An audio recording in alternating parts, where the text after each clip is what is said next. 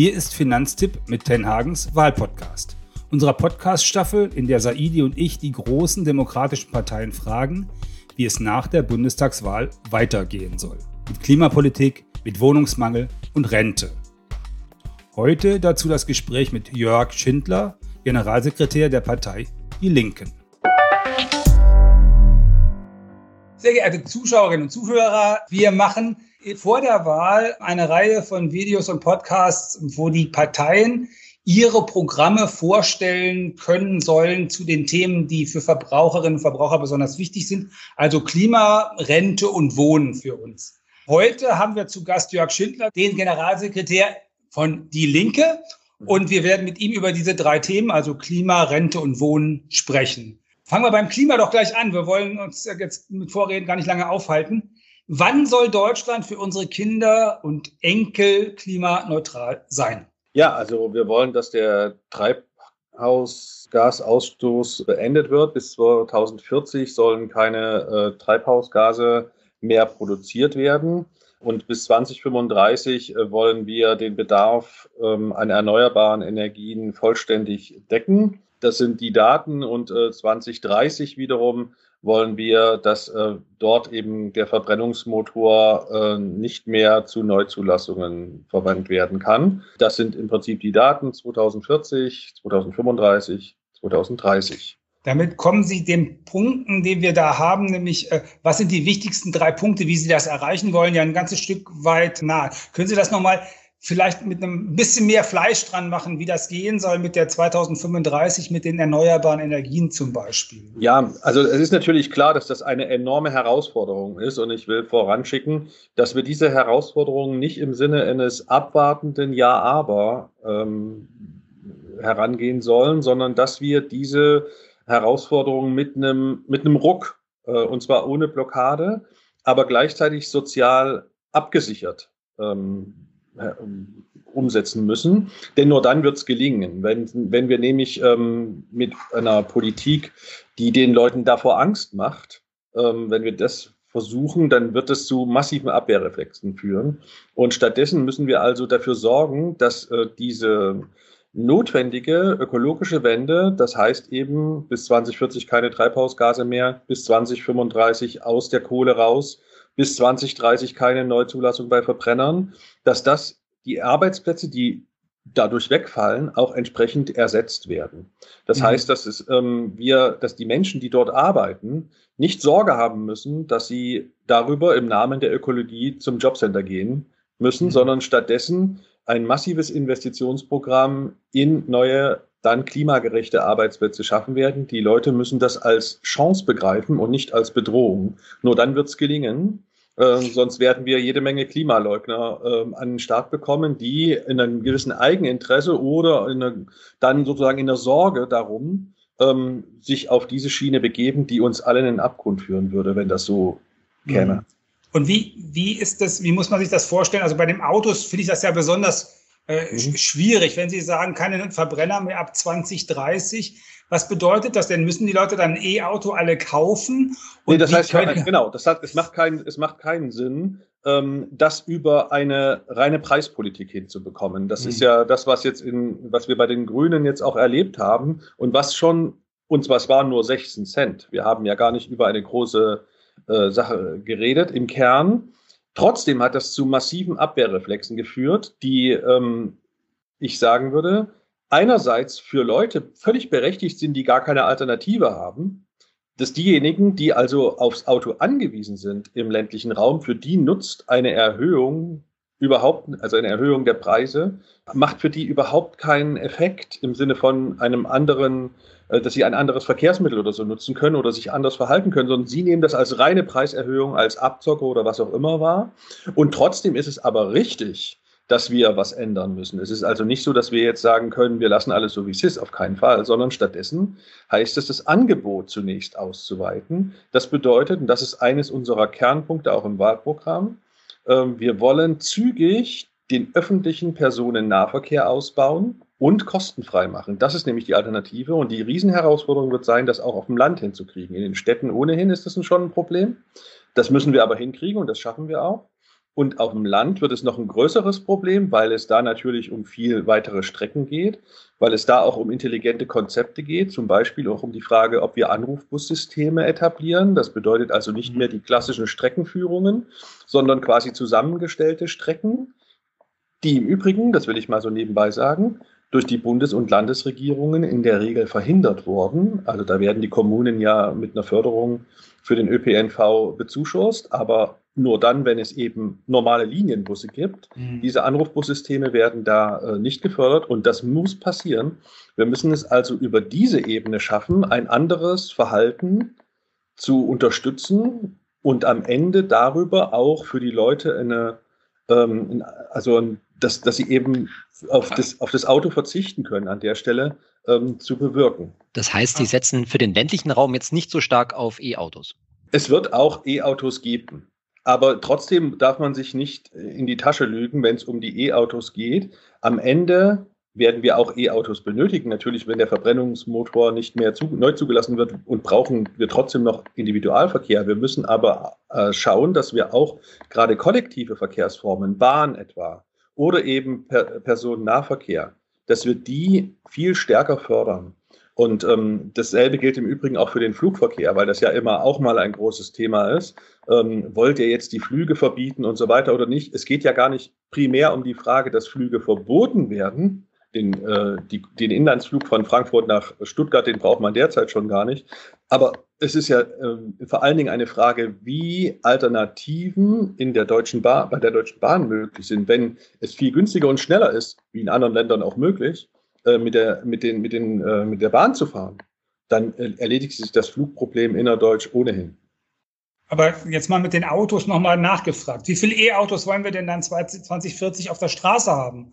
Also ähm, gemessen an dem, was wir heute haben. Also wie viel Privat-PKWs wird es dann geben in ihrer, in ihrer idealen Welt? Ich meine, wir wissen alle, dass das sozusagen eine, eine Vorstellung ist, die man entwickeln muss, damit man weiß, wo man hinläuft. Aber wie viel sonst werden? Gut, also da kann ich Ihnen natürlich jetzt keine Zahl sagen. Ich kann Ihnen sagen, dass wir E-Autos benötigen und brauchen werden. Aber ähm, es wäre jetzt wirklich spekulativ, äh, darüber zu sagen, wie viel, wie hoch die Zahl sein wird. Worum es geht, ist vor allen Dingen, dass das individuelle Fahrverhalten, die, die individuelle Mobilität weiter ermöglicht wird und zwar mit möglichst viel kollektiven Verkehrsformen und dort, wo es notwendig ist. Ich bin ja auch äh, kein Fantast, der sagt, dass wir alles äh, kollektiv lösen können in, den, in, der, in der Mobilität.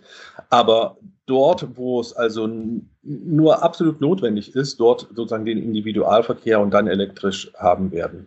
Mhm. Vielleicht nochmal insgesamt zum Klimaschutz. Die äh, Linken stehen ja sozusagen, würde ich sagen, auch als eine Partei des sozialen Ausgleichs. Dieser ganze Klimaschutz wird natürlich mit zusätzlichen, jetzt sind wir beim Thema Haushaltskasse, mit zusätzlichen Belastungen auf die Bürgerinnen und Bürger äh, zukommen. Können Sie etwas dazu sagen, wie jetzt jemand mit, ich sage einmal, einem unterdurchschnittlichen Einkommen entlastet wird? Also was kann er, haben der oder siejenige erwarten, was er vom, äh, für die Folgen des Klimawandels oder des Klimaschutzes sozusagen an, vom Staat erhalten kann? Und umgekehrt, wie werden höhere Einkommen, welcher Form werden die belastet? Können Sie dazu auch Zahlen nennen? Nein, also das, da äh, kommen wir in den Bereich natürlich auch der ähm, Finanzpolitik. Ähm, zunächst mal heißt, äh, ist es so, wir wollen 40 Milliarden äh, in, die, in den Strukturwandel, in den ökologischen investieren. Wir wollen das finanzieren über eine höhere Belastung der großen Einkommen. Das ähm, sage ich auch hier so deutlich, ähm, dass wir natürlich diejenigen, die sich leisten können, auch stärker zur Kasse bitten wollen.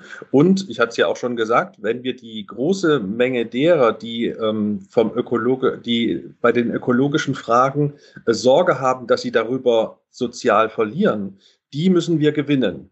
Die müssen wir also auch entlasten. Wir müssen ihnen sagen, ökologische Politik, ökologische Wende, die notwendige ökologische Wende darf nicht zu einem Verlust an ähm, Einkommen führen, sondern muss die Möglichkeit eines Aufstiegs beinhalten. Das ist vor allen Dingen Job, heißt vor allem auch Jobprogramm.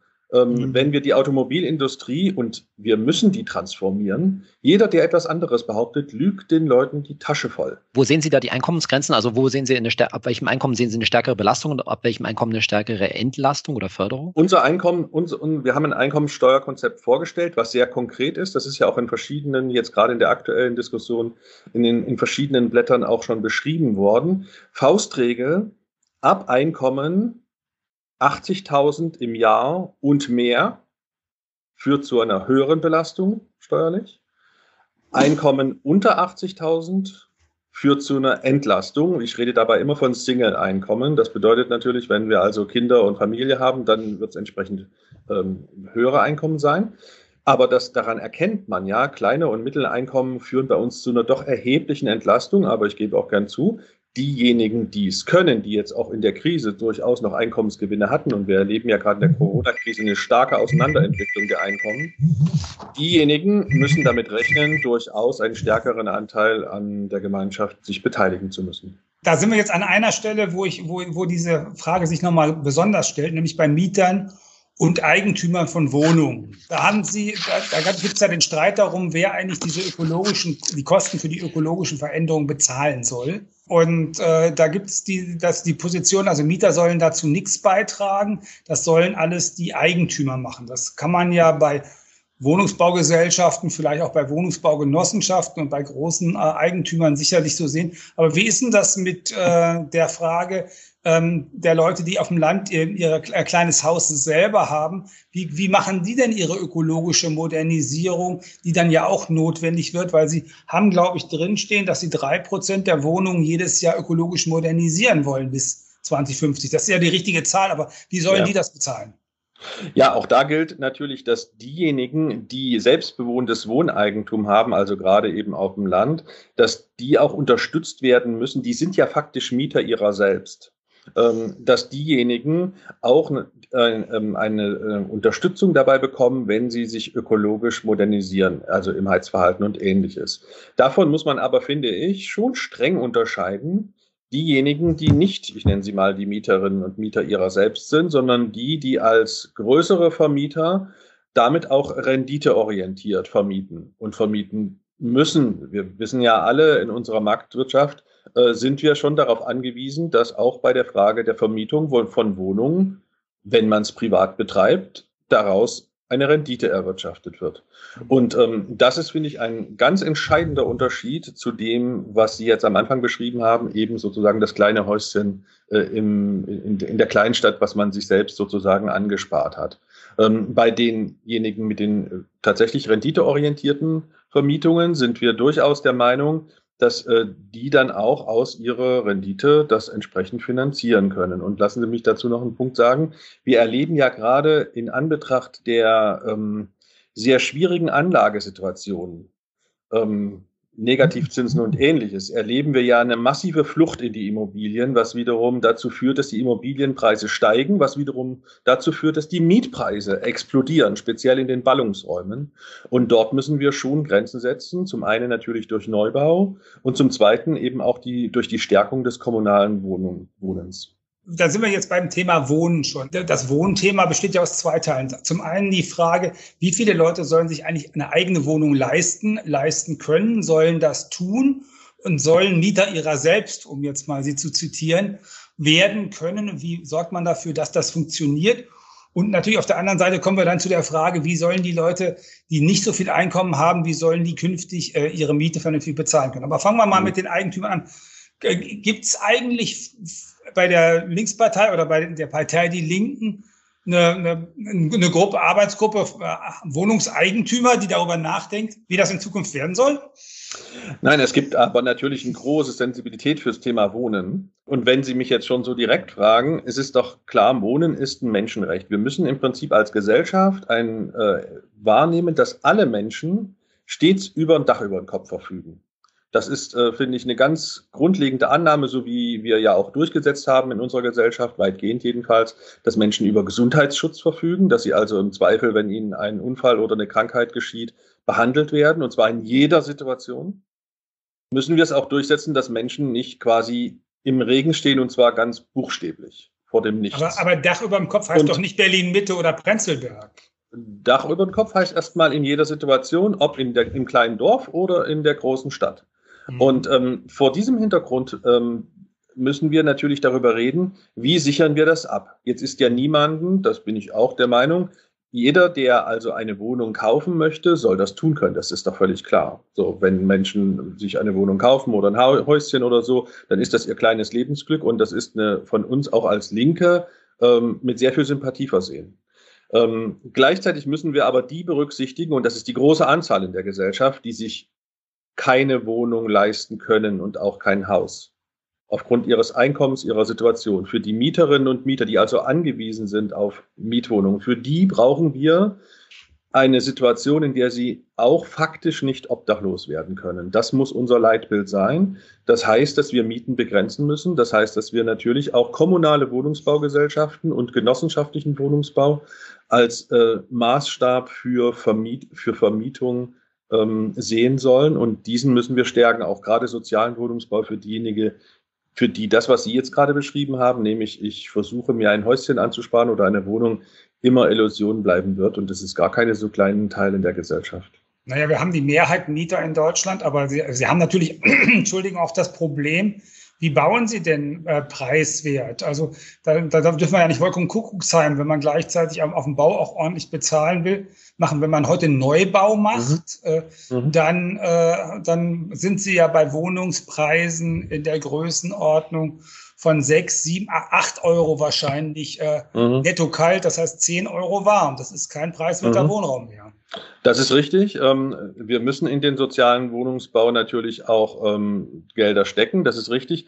Trotzdem, wenn wir schon gerade die Berliner oder Ballungsräume-Situation ähm, uns anschauen, dann liegt es ja nicht nur daran, dass das Bauen zu teuer ist, sondern vor allen Dingen liegt es daran, dass trotz erteilter Baugenehmigungen nicht gebaut wird, weil man hofft, dass man höhere Preise noch erzielen kann.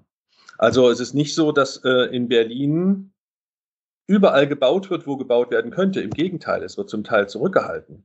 Ähm, und dass wir zum Beispiel auch Baugebote, ähm, dass wir Baugebote ähm, bauordnungsrechtlich durchsetzen. Das sind Sachen, wo wir auch Wohnungen schaffen würden, wo wir Neubau schaffen wollen. Aber äh, dann fragen wir nach Berlin. Also ich, soweit ich weiß, wollen Aldi und Lidl jeden Parkplatz, den sie haben für Wohnungen, gerne bebauen. Das geht aber nicht so schnell voran. Und das ist ja Bauverwaltung ist auch eine linke Verwaltung in Berlin. Ja, und Sie sehen, wenn Sie sich anschauen, ähm, das wird ja in den Bezirken letztendlich dann umgesetzt. Ähm, Bauverwaltung ist linke Verwaltung und die Bezirke, die von uns auch stark gestellt werden, sind die Bezirke, die am meisten bauen, währenddessen Bezirke, ich sage nur Stichwort Zehlendorf, ganz wenig Neubau entsteht. Und warum ist das denn der Fall, frage ich mich. Okay, Sie sagen also, wenn Aldi zu, nach äh, Lichtenberg kommt, dann kriegen die die Baugenehmigung schnell für die 50 Wohnungen über den Parkplatz des alten Kaufhauses. Statistisch ist es jedenfalls so.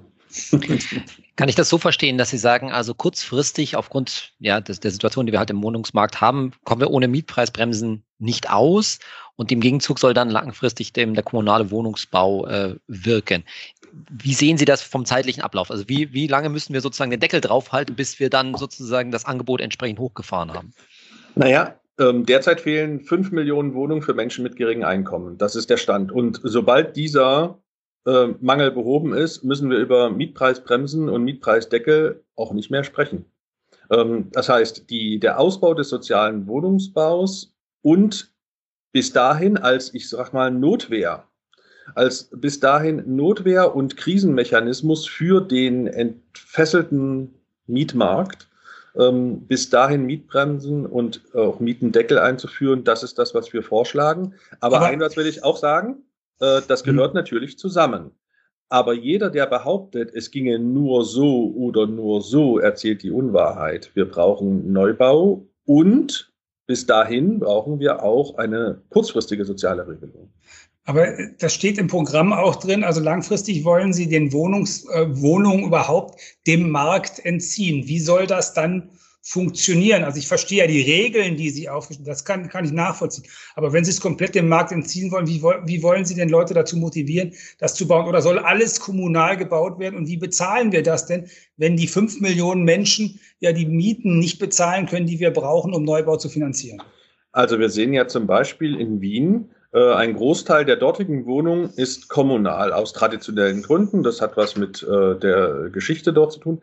Ähm, aber trotzdem kann man ja gewisse Übertragungsmechanismen daran erkennen. Ein starker kommunaler Wohnungsbau bremst die Mieten weil es natürlich ein höheres Angebot gibt und weil kommunale Wohnungsunternehmen nicht renditeorientiert arbeiten. Aber in, in, ich kenne Wiener Wohnen recht gut. Die Fluktuation mhm. ist ein halbes Prozent. Das heißt, da bleibt der Schäferhund drin, da kommt niemand neu rein, der nach Wien kommt bei Wiener Wohnen. Und Wiener Wohnen hat seit 30 Jahren praktisch nicht gebaut. Also, also als Lösung für die Probleme, die wir ähm, in deutschen Großstädten haben, ist das, glaube ich, nur begrenzt nützlich. Eine, aber ein kommunaler Wohnungsbau, da würden Sie mir doch sicher recht geben, ein kommunaler Wohnungsbau, der nicht renditeorientiert baut, sondern der im Prinzip nach Bedürfnislage baut, oder auch genossenschaftlicher Wohnungsbau, wo also diejenigen dann auch wiederum Mieterinnen und Mieter ihrer selbst, um meinen Punkt wieder zu benennen, sind, ähm, da ergeben sich ja durchaus sozusagen Bedarfseffekte. Das heißt, die Leute, die das bauen, die dort bauen, sind nicht darauf angewiesen, dass sie da möglichst hohe Renditen erzielen müssen am Finanzmarkt, weil es in der Regel ja dann ansonsten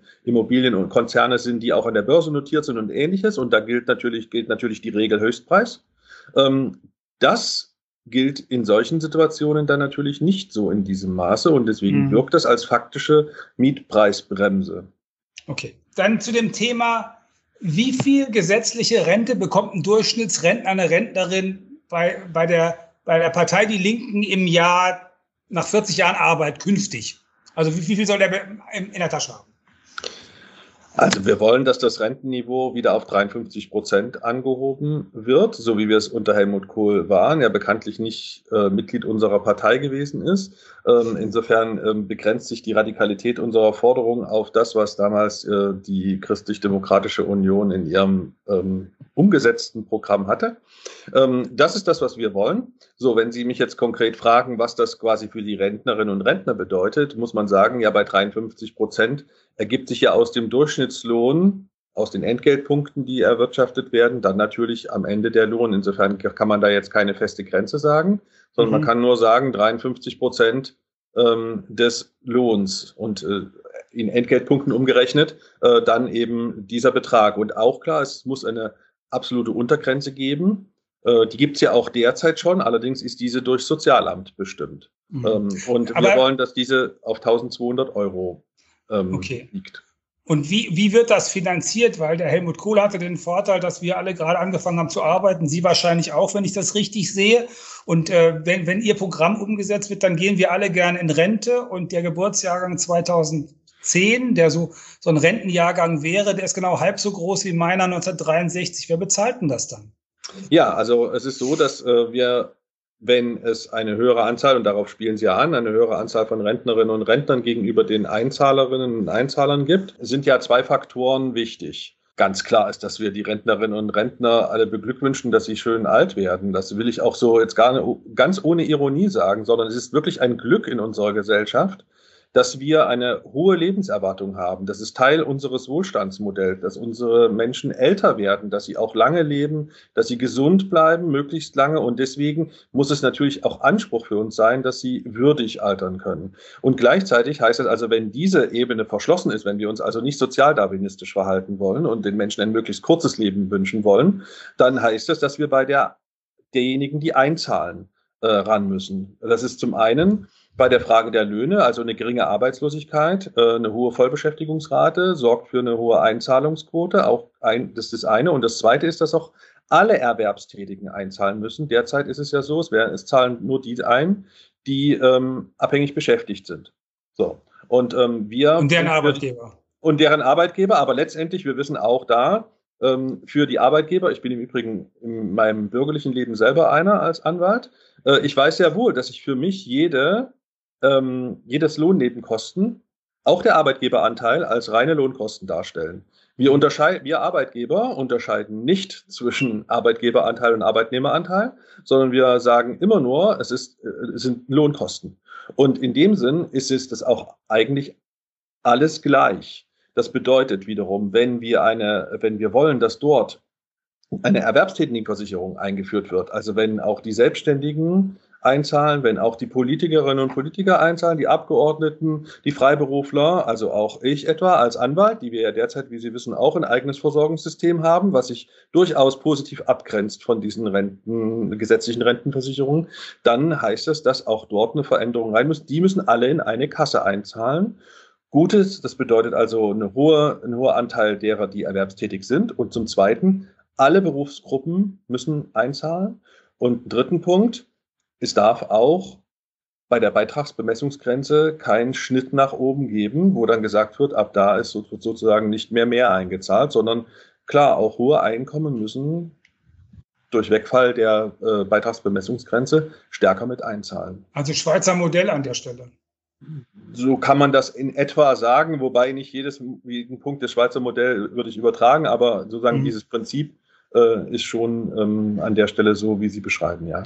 Durch die Maßnahmen, die Sie gerade genannt haben, finanzieren Sie damit die 53 Prozent äh, gesetzliche Rente voll und im gleichen Zug gefragt, wo liegt dann unser Rentenversicherungsbeitrag, Gesamtbeitrag, also Arbeitnehmer plus Arbeitgeberanteil, sagen wir mal im Jahr 2030? Wo sehen Sie also Wir, also nach unseren Berechnungen ist es so, dass wenn wir die Rente mit 65 einführen würden, von derzeit 67, dann würde das derzeit zu einer Rentenerhöhung auf Arbeitnehmerseite, ich unterteile jetzt mal, um monatlich 16 Euro führen.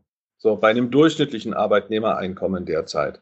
Ähm, darüber hinaus ist es so, dass wenn wir auch die 53 Prozent wieder einführen, ähm, führt das dazu, dass circa 33 Euro mehr im Monat durch die Arbeitnehmerinnen und Arbeitnehmer durchschnittlich eingezahlt werden müssten.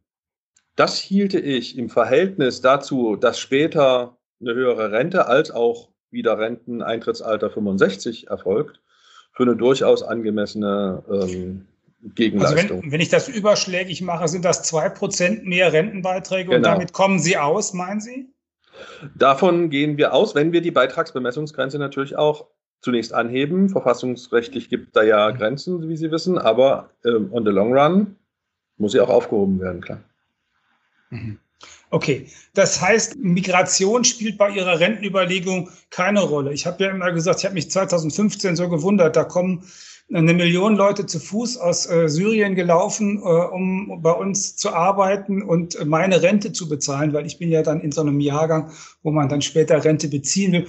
Und es gibt viele Leute, die damit nicht glücklich sind. Ich war damit eigentlich glücklich und habe verstanden, dass viele andere Industrieländer genau das auch so betreiben, um ihre Rentenzahler sozusagen notfalls aufzustocken, indem man mit Migration das macht. Also Sie sprechen da ein heißes Eisen an, weil ich habe, ähm, als die Situation 2015 folgende war, ein bisschen so ähnlich gedacht wie Sie. Ich fand es völlig absurd, dass diejenigen, die mit einer krassen Abwehrreaktion auf äh, diejenigen, die da zu uns kamen als Geflüchtete, äh, dann auch noch wieder jeglicher ökonomischer Vernunft, also die humanistische Vernunft äh, war da sowieso ausgeschalten bei, den, bei vielen Leuten, aber auch noch wie, wieder jeder ökonomischer Vernunft gesagt haben, die sollten nicht hierher kommen, weil alle seriösen äh, Berechnungen haben ja gesagt, dass für uns eine sehr starke ähm, Rentennützlichkeit bewirkt. Nun will ich aber ganz deutlich sagen, das kann natürlich weder Grund noch